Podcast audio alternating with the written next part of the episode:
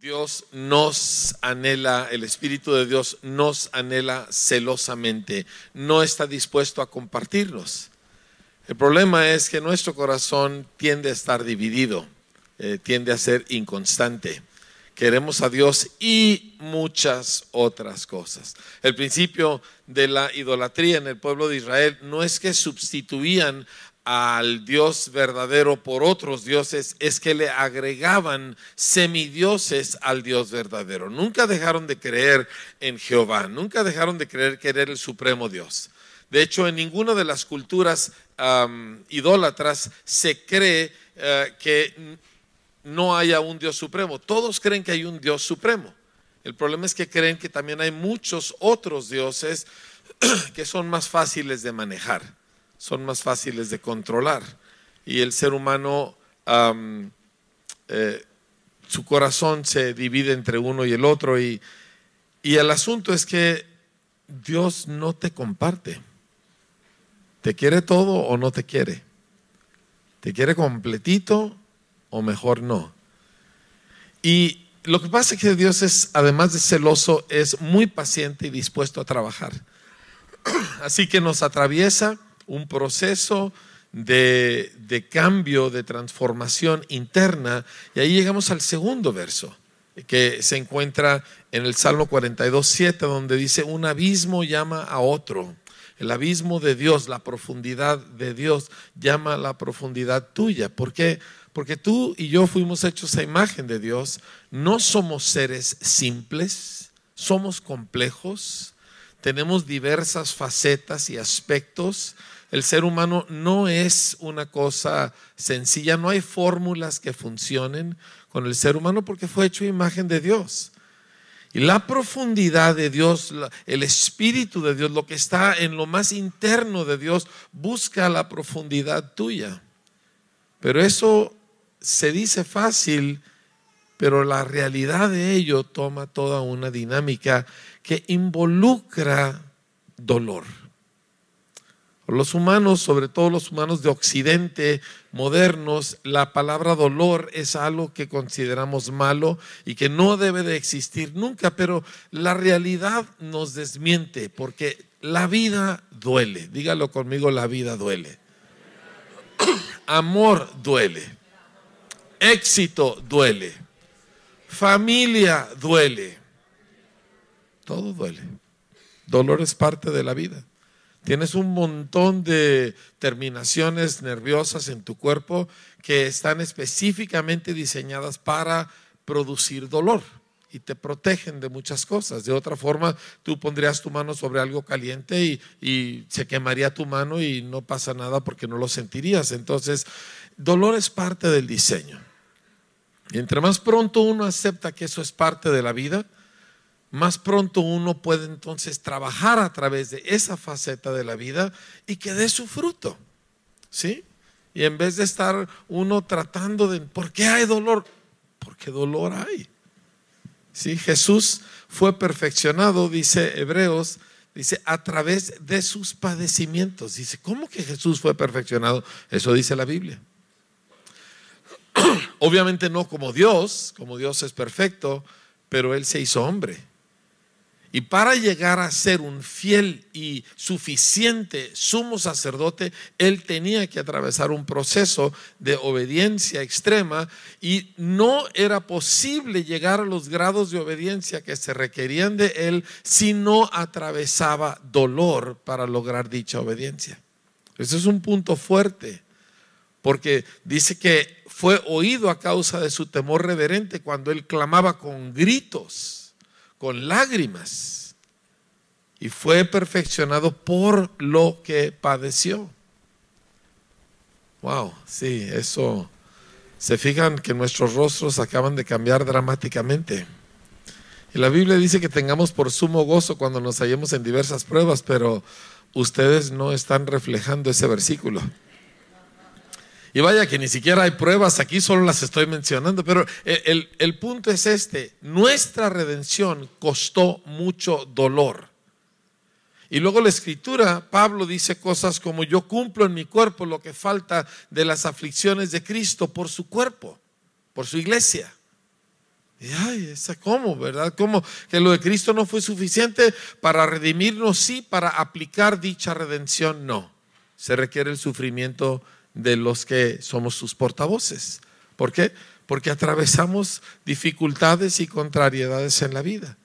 Y Pablo eh, le dice a los creyentes, dice que nos es necesario, dice, entrar en el reino a través de muchas tribulaciones. Y Dios le dijo a Ananías que le dijera al recién convertido Saulo de Tarso cuánto le era necesario padecer por causa de su nombre. Entonces necesitamos, como dice Hebreos, armarnos de este mismo pensamiento. Así como Cristo padeció fuera de la puerta, nosotros también.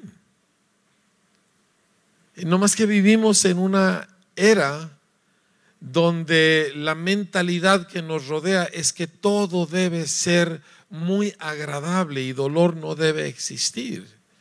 Y nosotros siendo cristianos hemos sido contaminados de ese pensamiento y, el problema no es que sea falso, el problema es que es inexacto. porque Llegará un día donde el Señor enjugará toda lágrima, pero no es este día.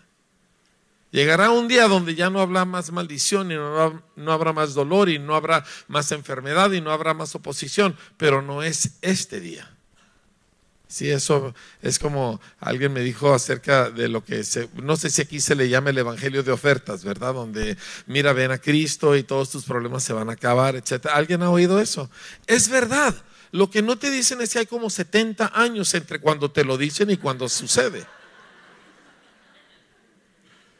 Pero sí llegará un día donde ya no habrá más problemas y donde ya todo será perfecto y donde yo volveré a tener cabello, ¿verdad? Y todo eso va a suceder un día.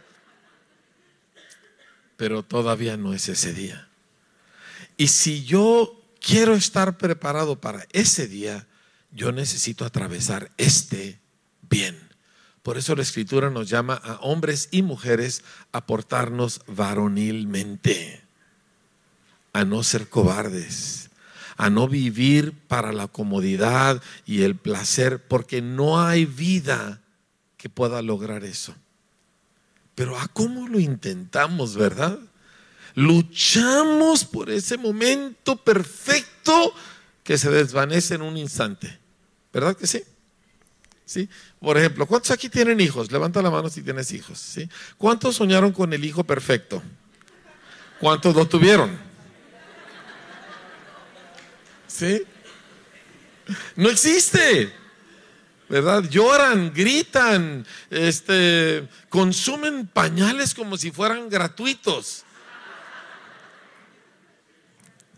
Siempre me dio mucho coraje que mis hijos, cuando les se despertaban en la mañana, ¿verdad? El pañal todo mojado, les quitaba yo, bueno, yo me esperaba unos cinco minutos esperando a ver si la otra parte echaba a andar, ¿verdad? Tan pronto le quitaba el pañal y le ponía uno fresquecito, y ahí van otros 20 pesos, ¿verdad? Y, y el que sigue. Así es la vida, ¿sí? Muy bien.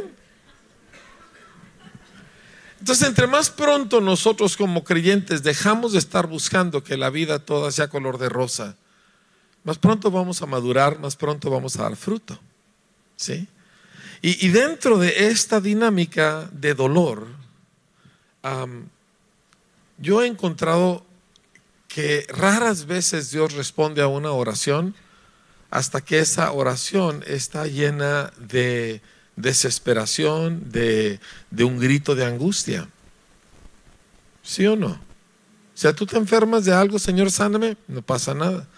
Pero esa cosa ya te está amenazando con que te amputen una pierna o que te lleven al hospital y pegas de gritos y entonces tienes posibilidad de ser oído en los cielos.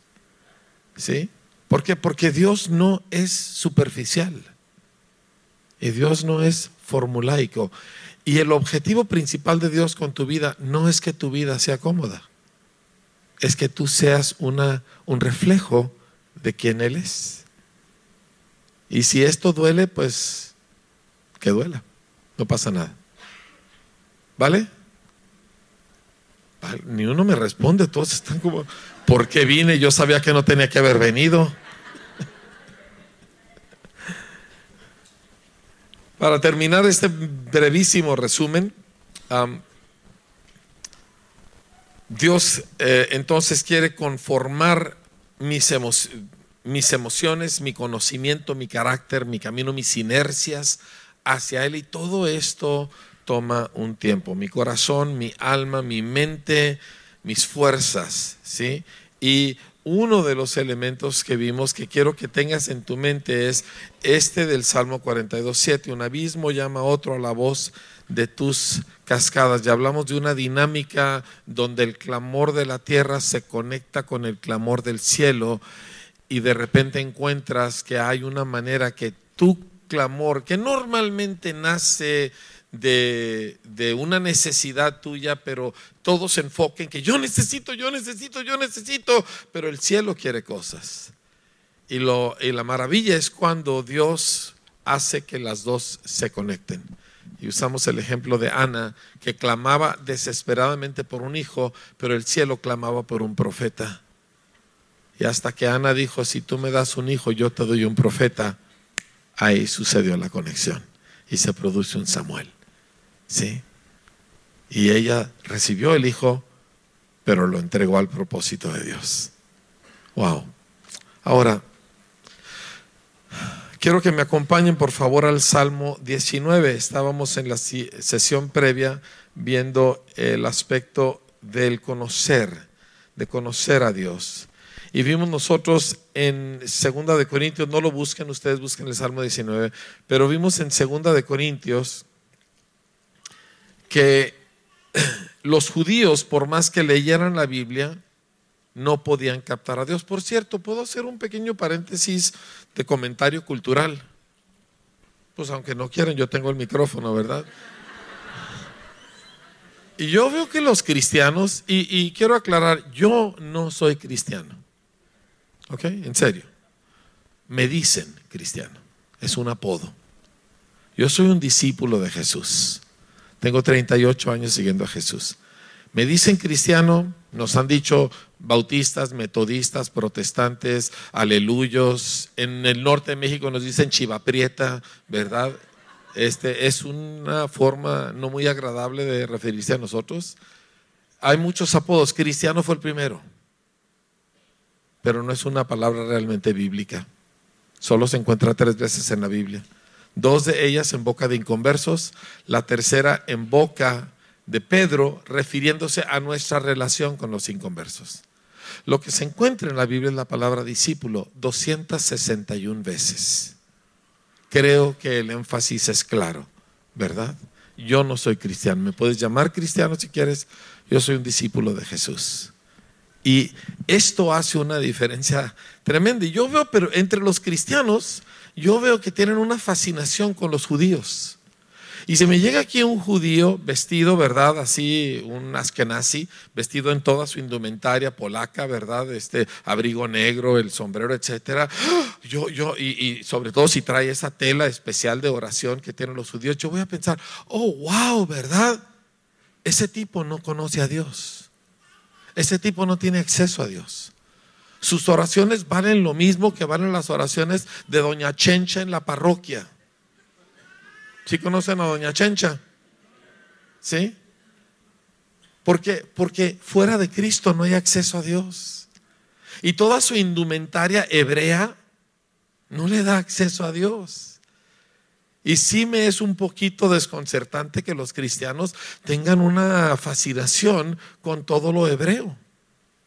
Ahora, como ustedes pueden ver, yo tengo cierta ascendencia este, judía. Mi bisabuelo era judío solo que se enamoró de una chica luxemburguesa católica y luego se murió y pues mi bisabuela los crió a todos católicos y, ¿verdad? Pues ya, y se fueron a México y qué sé yo. El asunto es de que este, solo hay un acceso a Dios, se llama Jesús de Nazaret. Y si tú eres hebreo, si tienes del Torah y tienes las telas especiales y el aceite y, y el agüita del mar de Galilea, de todos modos no tienes acceso a Dios. Solo Cristo da acceso. Pueden decir amén, ay de mí, este, lo que gusten, ¿verdad? Pueden cancelar su viaje a Israel, qué sé yo. Yo he ido a Israel, ¿sí?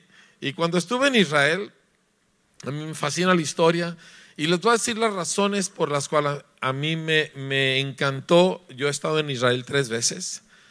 Y me encanta la ciudad de Jerusalén porque es un pueblo de mercados, ¿verdad? Yo soy mexicano y me gusta regatear. Este, me, sí, claro, me conmueve porque es la ciudad del gran rey. Eso sí me mueve. el muro de los lamentos, yo no fui a meter un papelito de oración en el muro. Estoy seguro que hay algunos pecadores, digo, algunos que lo han hecho aquí, ¿verdad? ¿Por qué? Porque mi acceso a Dios no es a través de un muro. Pero cuando fui al muro, oré con toda mi alma por la nación de Israel, porque ese muro representa a la nación de Israel. Es su única conexión con su pasado, lo único que les queda. Y por eso lo consideré extraordinario. Eh, me encanta el monte de los olivos. Nunca las tres veces que he ido siempre me suelto llorando porque ahí Jesús sangró. Ahí se decidió mi redención. Ahí prefirió mi vida que la suya. Y no fue fácil. ¿Me entiendes? Ahí, ahí clamó, Padre, si es posible, Abba, Padre, quita de mí esta copa. Y escogió mi salvación antes que su propia liberación de la cruz. Y la última cosa es el, la tumba de Gordon, que es muy posible que sea la tumba donde Jesús fue enterrado, no es 100% seguro, pero está vacía. ¿sí? Y, este, y los, que la, los que guardan ese lugar son cristianos eh, verdaderos, es precioso, pero el punto es este, nuestra conexión con el Señor no es superficial, no es formulaica, no es una serie de eventos religiosos, porque un abismo llama a otro. Ahora, los judíos leen la Biblia y no captan, no pueden captar, hay un velo. Pero uh, 2 Corintios 3:16 dice que cuando se conviertan al Señor, el velo se quitará. ¿Sí? Y conversión es algo que sucede con frecuencia en nuestras vidas, no solo la primera vez. De vez en vez te tienes que volver a convertir. Pedro le predicó a los judíos arrepentidos y convertidos. Y una y otra vez vemos a lo largo del Antiguo y Nuevo Testamento llamados de Dios a volvernos otra vez al Señor y volvernos otra vez al Señor. ¿Por qué? Porque el corazón humano es inconstante y se va tras de muchas cosas y quiere muchas cosas. Tu corazón y mi corazón. Engañoso es el corazón más que todas las cosas y perverso. ¿Quién lo conocerá? Y si yo insisto en mi bondad, nunca voy a dominar lo que necesito dominar. Pero si estoy consciente de mi propia debilidad, entonces puedo pelear y vencer. El rey David habló de cómo Dios lo libraba de su propia maldad, de los pecados que le eran ocultos. Entonces no te puedes engañar acerca de la vida y no te puedes engañar acerca de ti mismo si quieres caminar con Dios. ¿Sí? En la película de mi vida, el malo soy yo. No es mi mujer, no es mi vecino, no es el gobierno, soy yo. En la película de tu vida, adivina quién es el malo. Este pedazo de bestia con el que me he casado, ¿verdad? No, no es. Cerca, pero no es. ¿Sí? En la película de tu vida tú eres el problema. Y si tú puedes encarar eso con honestidad, tampoco es que te deprimas, yo no sirvo para nada, soy un gusano, ¿verdad? Cosas que los cristianos les gusta decir en oración, este, eso no sirve. Estoy hablando de honestamente enfrentar la realidad de que tengo un corazón inconstante, de que tengo muchos deseos que no debiera de tener, que tengo inercias y hábitos, pero que en el proceso de mi redención, que inició el día que yo nací de nuevo, todos serán vencidos. Y ni una de las cosas que me aflige, ni una de las cosas que me avergüenza, ninguna de las cosas que me causa tropezar, ninguna me la voy a llevar a la gloria. Todas serán vencidas antes de que esta vida termine. Gloria a Dios. No hay absolutamente ningún. Todos los defectos de tu vida que tú quieres ocultar, porque todos ocultamos nuestros defectos, ¿sí o no? ¿Sí? Todos serán vencidos. Ni uno solo permanecerá. No te llevarás ninguno a la eternidad. ¿No te da gusto? Piensa en tu peor defecto, el que más odias acerca de ti mismo, porque todos tenemos cosas acerca de nosotros mismos que absolutamente odiamos, ¿sí? Cuando pienses en uno, levanta la mano, no te lo voy a preguntar, ¿vale? Porque lo estás ocultando bien. ¿Ok?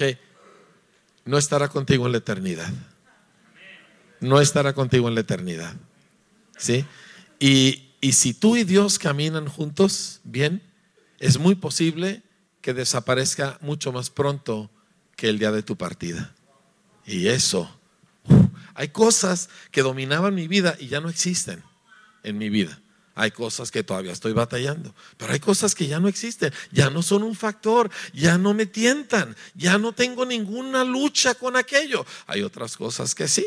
¿Sí? ¿Cuántos ya han detectado en su vida que algo que antes te dominaba ya no es parte de tu vida? ¿Sí?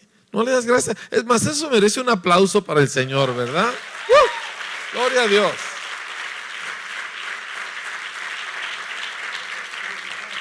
Mire, por ejemplo, yo antes, a mí me encantaba la marihuana. ¿Alguien más o nada más yo?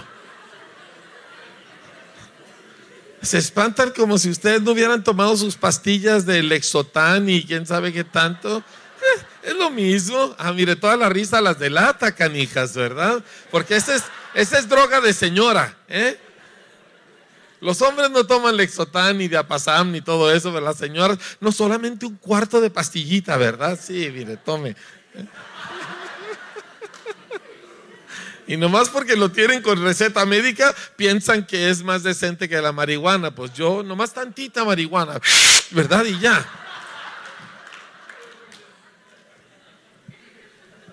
La marihuana no me tienta. Pasé cuatro meses en California, donde es legal. Hay anuncios. Compra tu cannabis legal aquí, ¿verdad? Enormes anuncios del tamaño de este edificio. Ni una sola vez me vi tentado. La marihuana ya no es un factor en mi vida. ¿Sí? Si necesitas oración, ven conmigo al final. y no vayas a California todavía. Muy bien. Pero hay otras cosas que no son tan fáciles.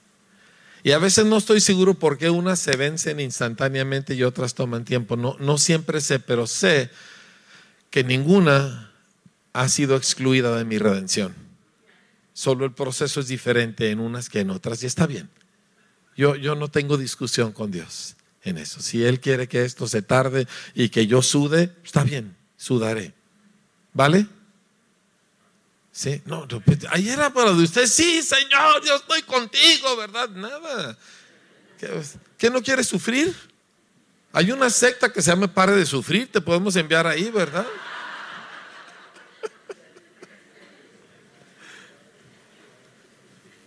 Entonces no hay conocimiento de Dios sin quebrantamiento. Punto.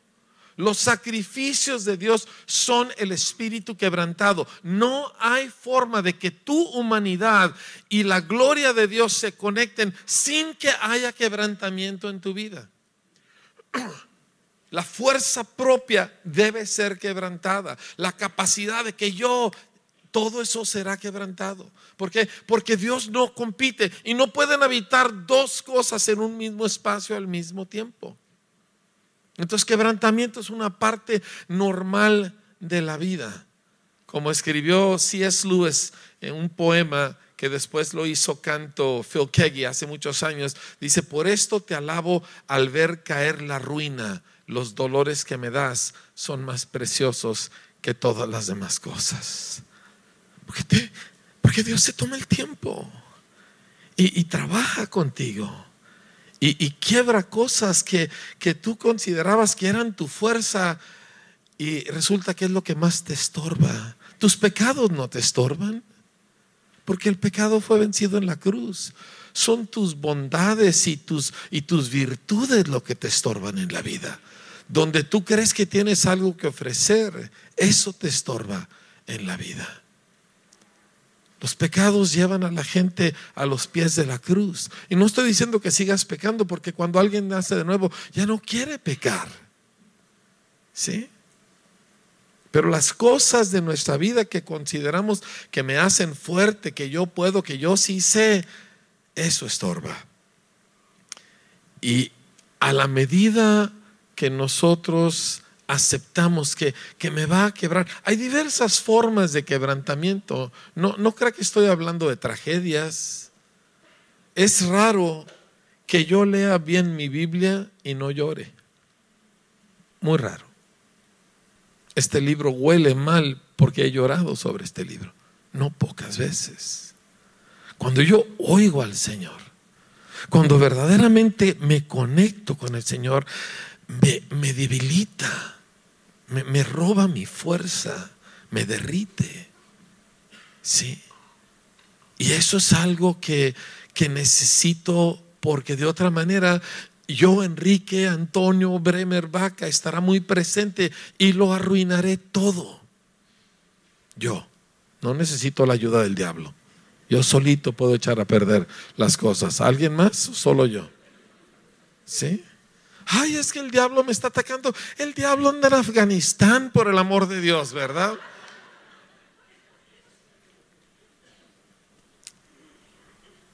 Pero cuando empiezas a permitir aquello, cuando empiezas a poner la otra mejilla, que es morir. Tú ponerle otra mejilla es morir. Y mira, ponerle otra mejilla cuando viene un pagano que te ofende y niega a Cristo si no mueres y dices, yo prefiero la muerte que negar a mi Cristo, aleluya, ¿verdad? Eso es fácil. Es cuando tu esposa viene y te dice tus verdades y te callas. ¿Sí? Chisco. Así sucede o no, Flores. ¿Sí? Véanle nada más el sufrimiento al hombre, ¿verdad? Gracias. Y, y, y te doblas y, y te callas y escuchas y no explicas por qué tú tienes la razón. Ahora, para el español esto es triplemente difícil porque a ustedes cómo les gusta discutir. Es como un arte para el español. ¿Qué le hace que no lleguemos a ninguna conclusión, pero la discusión en sí vale la pena? ¿Sí o no? No, no, no, no. miren, yo prefiero el estilo español porque los mexicanos no decimos nada, pero por dentro te odio, te odio, te odio. No te lo digo, pero lo traigo por dentro y, y buscaré las maneras de demostrártelo, ¿verdad? Pero por lo menos ustedes se gritan y se dicen y cosas, pero, pero les gusta, lo disfrutan. Es como los chilangos y el smog, les gusta, ¿verdad?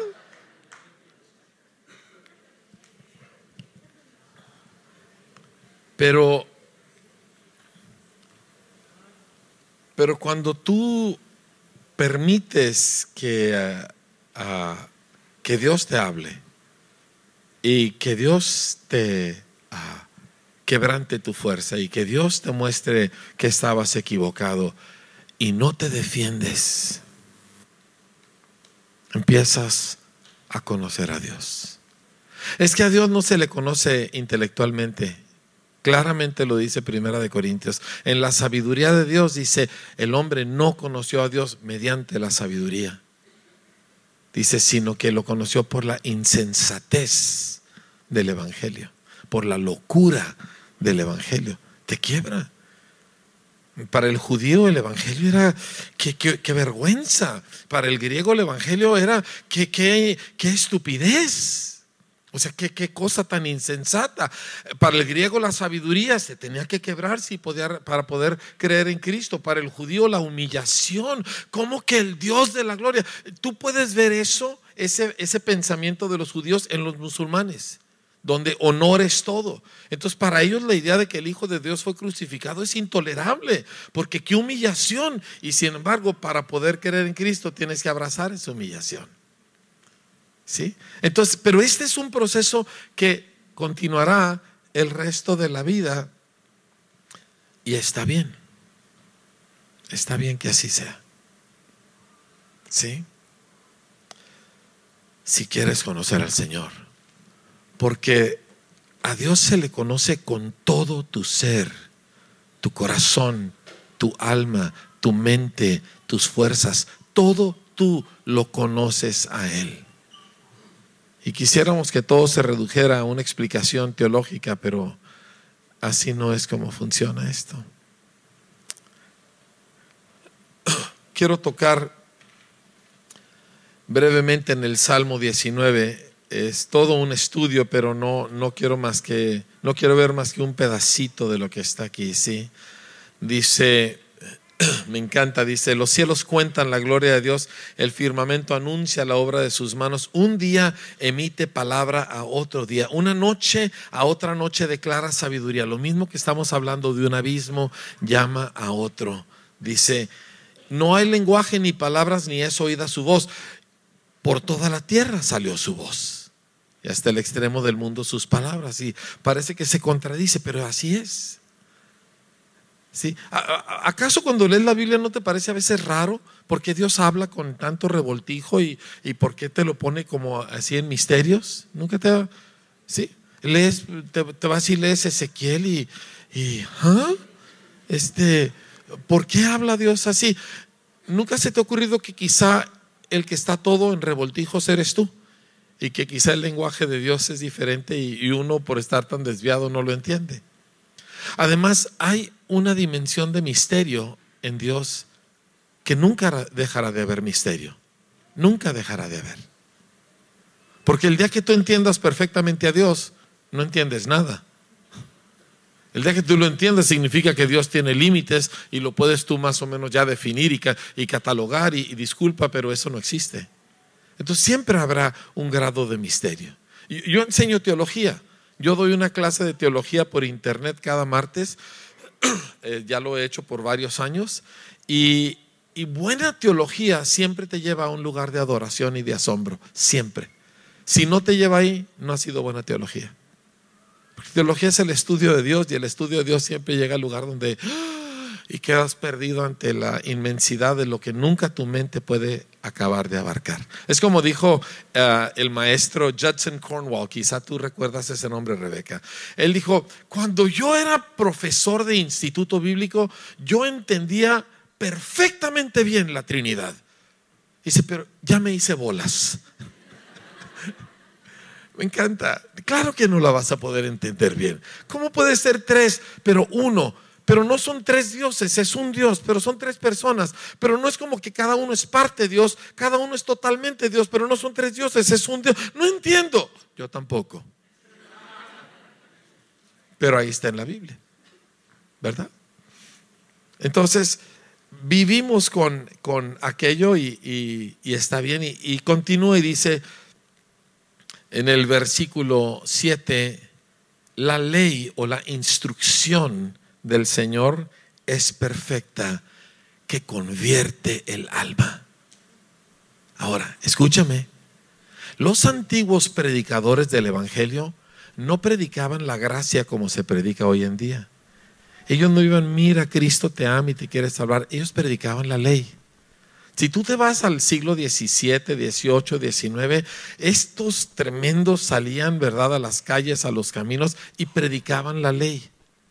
Y la ley es dura, la ley es fuerte, la ley te, te, te juzga, la ley te dice, has fracasado ante Dios. La ley te dice, tú eres el problema. Y convierte tu alma. Porque la ley, dice la escritura en Gálatas, es nuestro ayo Ayo es como el perfecto de la escuela que tiene un chicote, que tiene un fuete, ¿verdad? Y andaba por las calles buscando a niños que no habían ido a la escuela y les daba de chicotes, ¿verdad? Para que se regresaran a la escuela. Dice, la ley es eso y nos lleva a Cristo. ¿Por qué? Pues como dijo Charles Spurgeon, la ley te despoja de todo, te desnuda de toda pretensión a tener tú algún mérito ante Dios, completamente. Y donde la ley te deja, te recogen las bienaventuranzas. Bienaventurados los mendigos en espíritu. Cuando la ley te ha quitado todo, ahora sí eres un mendigo y ahora puedes recibir el reino de los cielos. Entonces ellos predicaban la ley. Y nuevamente, yo soy pastor. Como pastor, yo observo, yo escucho todo el tiempo. ¿Ustedes creen que yo estoy en la plataforma para que ustedes me vean a mí? No soy tan guapo, ¿me entienden? Yo estoy aquí para verlos ustedes. Yo miro reacciones, yo miro, digo una palabra y observo cómo respondes, ¿verdad? Es, es mi trabajo, es lo que hago. Y cuando estamos en una conversación estoy escuchando todo lo que dices y lo que no dices. Y cuando finjo que perdí mi Biblia y te pido la tuya, es porque quiero ver qué subrayaste y qué no subrayaste. Ajá. Oh, yo tengo mucho colmillo, familia. Me rasco la rodilla con él, ¿sí? Y he descubierto que los cristianos quieren que la Biblia les dé aquella vida hermosa que ven en las revistas. Y y encuentro que tienen todas las promesas subrayadas de todas las maneras hermosas y no tengo nada en contra de ellas. Las promesas son muy importantes porque a través de ellas participamos de la naturaleza de Dios, eso está muy claro. Pero yo me doy cuenta que no es exactamente lo que está buscando el típico cristiano. El típico cristiano lo que quiere es un coche nuevo, ¿verdad? O cosas por el estilo.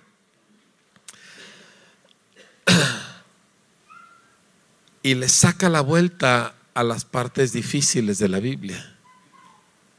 Le saca la vuelta a lo que lo confronta. Pero es la ley de Jehová la que convierte tu alma. Y si tú vas a amar al Señor tu Dios con toda tu alma, tú necesitas dejar que la escritura te incomode. No solo con un predicador, cuando tú la lees, cuando tú la estudias, necesitas dejar que te desafíe. ¿Me entiendes? Yo recuerdo de joven, recién convertido, tenía poco tiempo, dos, dos incidentes que me sucedieron. El uno fue pequeño, el otro fue mucho más serio, por lo menos fue para mí. yo vivía en una cultura donde se jura todo el tiempo. Te juro, te juro por Dios Santo, te juro por mi madre, te juro por las once mil vírgenes, te juro, te juro, te juro. Aquí no tienen lo de las once mil vírgenes en España. Bueno, en México es un dicho, ¿verdad? Y, este, y, el asunto es de que para todo era te juro, te juro, te juro, te juro. Y, y el primer día que estoy convertido, literalmente tenía como 15, 16 horas de convertido, estoy leyendo Mateo, porque me regalaron un Nuevo Testamento, me pongo a leerlo y encuentro donde dice, no jures. Y me vi confrontado porque yo para todo, te juro Dios que no lo vuelvo a hacer, ¿verdad? Y este y no jures. Y, bueno, me confrontó y tuve que empezar a, a vigilarme a mí mismo porque yo ya lo hacía en automático, ¿verdad? Pero como joven, viniendo de una vida inmoral, estaba acostumbrado a mirar con mis ojos y codiciar este, cosas que no debía, específicamente en todo el aspecto sensual. Y para mí se convirtió aquello en una lucha porque yo amo al Señor. Y yo no lo quiero ofender. Y yo, yo no quiero permiso para hacer lo malo, ¿me entiendes? Y me acuerdo el día cuando estoy leyendo de que si tu ojo te es ocasión de caer, y yo seriamente consideré sacarme los ojos. Seriamente lo consideré. Hasta que entendí que si me quitaba los ojos, ¿quién me iba a quitar la imaginación? Y, y entonces eso no iba a funcionar y, me entendí que no, no era por ahí, pero, pero tenía días o semanas de convertido y seriamente estaba considerándolo. Si tú te dejas confrontar por la escritura, tu alma se convierte al Señor, tu alma se rinde. Eh, nomás si en, toda confrontación con la escritura, siempre tú vas a perder y el Señor va a ganar, ¿ok? No vas a ganar una sola discusión. ¿De acuerdo? ¿Estás bien con eso? No lo creo, pero en fin, ya lo dijeron, ¿verdad? Sí. Pero te enfrentas a la escritura y te justificas y explicas y razonas y todo, y a la hora de la hora, si quieres conocer al Señor, tú te conviertes de nuevo. Y esto sucede una Y otra vez, la ley de Jehová es perfecta, no tiene error. Convierte el alma, convierte tu alma. Ahora, si tú te fijas, no estamos tratando aquí asuntos de las aflicciones que vienen de fuera, estamos tratando de los asuntos que suceden adentro. Escucha bien lo que dice el apóstol Santiago. Dice así.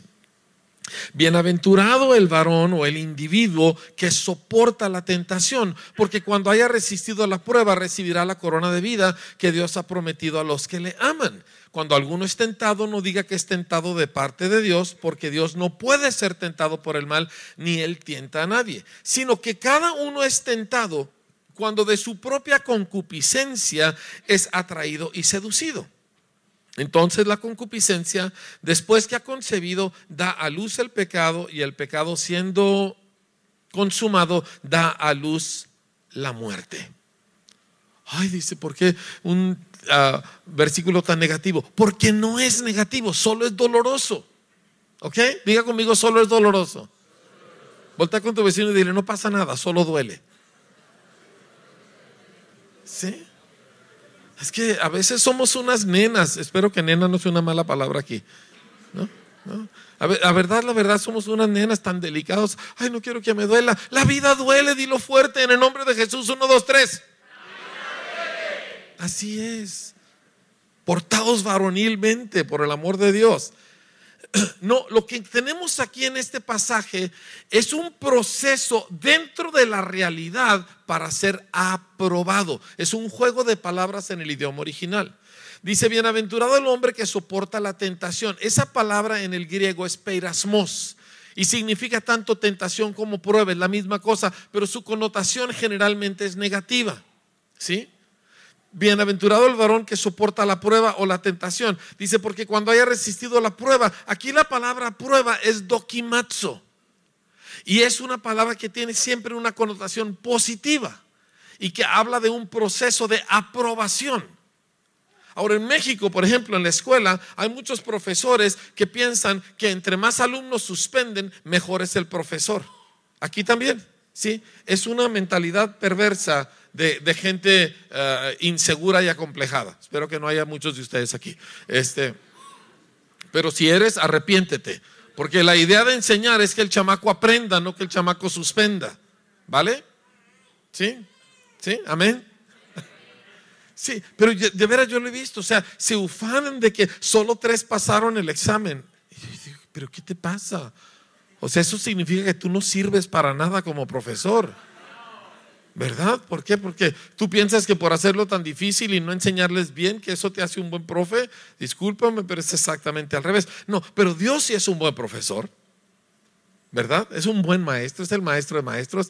Y este es un proceso para que tú seas aprobado. Entonces, lo que sucede es esto, se te deja venir la tentación, que ahorita la vamos a examinar, se te deja venir aquella prueba en la forma en que venga, dice, y si tú la enfrentas y la vences, eres aprobado y te ganas un grado de confianza delante del Señor. Así que lo que el diablo envía para mal, Dios lo voltea para bien, para tu provecho. Esto lo encuentras en Primera de Corintios capítulo 10. No tenemos tiempo para buscarlo, pero dice, Dios no te dejará ser tentado con una cosa que tú no puedes soportar, solo con cosas humanas. Sí, para todos ustedes cristianos que le gustan la superstición de las brujas y de que me tienen hecho un mal, los latinos somos muy buenos para eso. No es que me tienen embrujado. Dios no te deja ser tentado con cosas que no sean humanas. Brujería no cabe dentro de ello. ¿Ok? ¿Sí? Es que hay un espíritu en mi casa. Córrelo. Dile, bu, en el nombre de Jesús.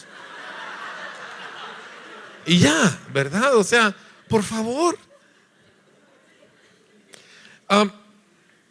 pero dice, pero juntamente con la tentación, Él enviará la salida.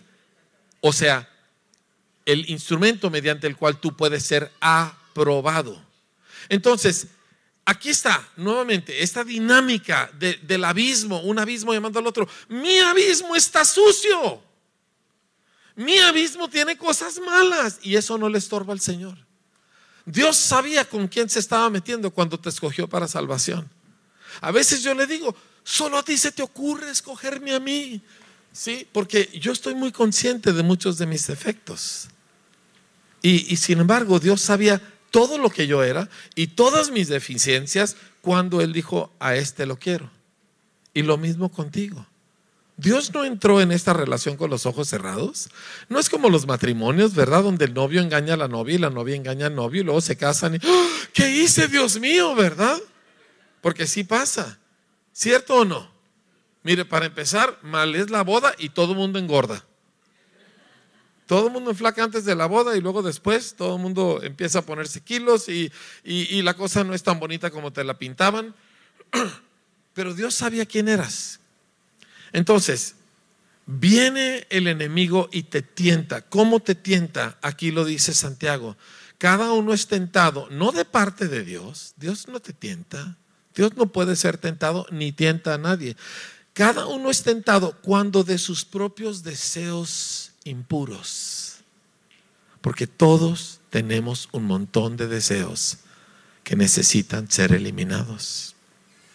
Y de nuestros propios deseos impuros somos tentados. Por ejemplo, en mi país hay un afán de que a mí nadie me va a despreciar, a mí nadie me va a humillar. ¿Sí? Me quedan cinco minutos, ¿sí? Pero Rebeca, bueno, cinco minutos y luego seguimos mañana. A mí nadie me va a ver para abajo, a mí nadie me va a tener en poco. Es un deseo, es una definición interna que causa muchos pecados, muchas reacciones. Y no te va a faltar gente que viene y te desprecia, ya sea que sea aquello real o que tú te lo imagines, pero eres tentado. Y dices, fui tentado porque soy un torpe, porque soy un carnal, porque soy un acomplejado. Todo eso es cierto, pero a Dios no le estorba para hacer de ti algo que vale la pena. Y cuando aquella cosa viene, si tú la enfrentas según Dios, si tú la enfrentas según la escritura, se convierte en un proceso donde Dios te aprueba. De manera que tu debilidad, que el diablo usa para hacerte tropezar, Dios, si te conectas con Él, la usará para llevarte hacia arriba, para crecerte en fe, para darte mayor recompensa, para tenerte más confianza. O sea, Dios es tan bueno que usa lo malo mío para mi bien. Digo, ¿qué es esto? Dios es tan bueno que usó mi pecado para traerme a Él. No mi bondad, no mi decencia, mi pecado. No me crees, lee Romanos, capítulo 11. Dice, Dios sujetó a todos en desobediencia para tener misericordia de todos. Dios no usó la bondad de los seres humanos para traerlos a Él, usó su pecado, porque Jesús vino por pecadores, no vino por gente decente. Y claro, no hay gente decente, pero algunos nos queremos imaginar que lo somos, ¿verdad? Pero cuando yo me di cuenta, o sea, el amor de Dios es tan, pero tan inmenso que no solamente me salvó a pesar de mis pecados, usó mis pecados para salvarme. Gloria a Dios. Y no solamente mis deficiencias y debilidades no lo espantan, usa mis deficiencias y debilidades para aprobarme. Todo es cuestión de que yo colabore con Él. Todo es cuestión de que yo me conecte con Él en aquellas cosas. Fíjense lo que dice. Es como, no sé, aquí no hay un piano, piano normal, pero en un piano, si tú abres la caja del piano y están todas las cuerdas del piano, y si tú cantas la, una cuerda va a vibrar. La cuerda que tiene esa nota que tú estás cantando. ¿Me entiendes? Bueno, esas cuerdas son deseos que tú no debes tener. Y viene el diablo, abre tu caja y te hace la y la cuerda. No es Dios el que te está tentando, es el diablo echando mano de tus deseos. A mí el diablo nunca me ha podido tentar diciendo, vamos a robar un banco. Porque yo nunca me he visto tentado a robar un banco. ¿Sí? Pero ¿qué tal con la ira? ¿Sí? ¿Qué tal con la crítica? Me abre la tapa, critícalo. ¿Verdad?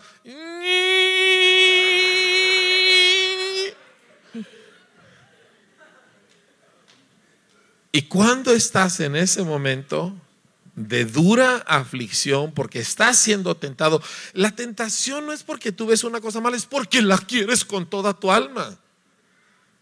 Y cuando tú respondes según Dios, aquel deseo se va muriendo.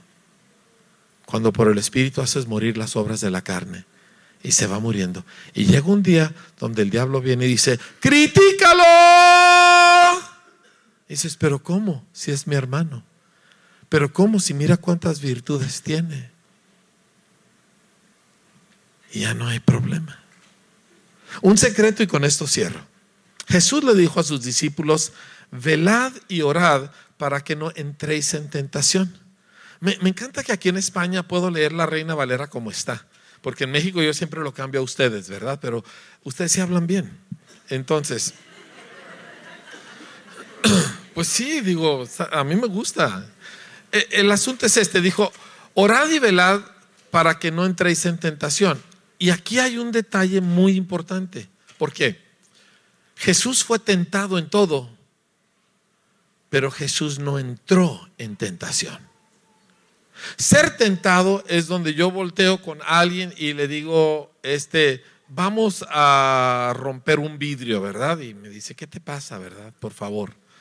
No, yo lo tenté, pero no entró en tentación. No llegó, no le hizo ni aquella, aquella cuerda, ¿verdad?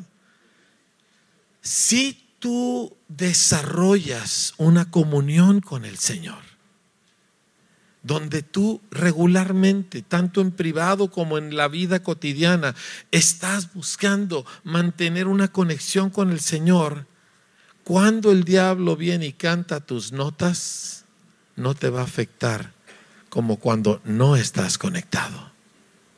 Mismo diablo, mismas notas, mismas cuerdas adentro de ti, pero tu conexión con el Señor hace algo.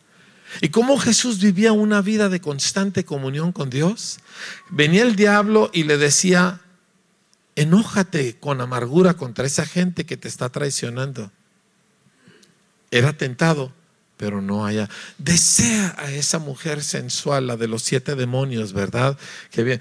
¿tú, ¿tú, te has topado con una mujer que tiene demonios o, o una persona que tiene demonios de sensualidad?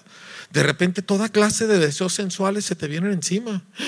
Y tú dices, ¿qué me pasa? ¿Qué me pasa? Y te das cuenta, es que la otra persona trae un espíritu de sensualidad muy fuerte. ¿Sí? Al principio, cuando yo no entendía esto, yo pensaba, ¿qué me pasa? Ando muy mal. Hasta que me di cuenta que se alejaba la persona y ya desaparecía todo el problema.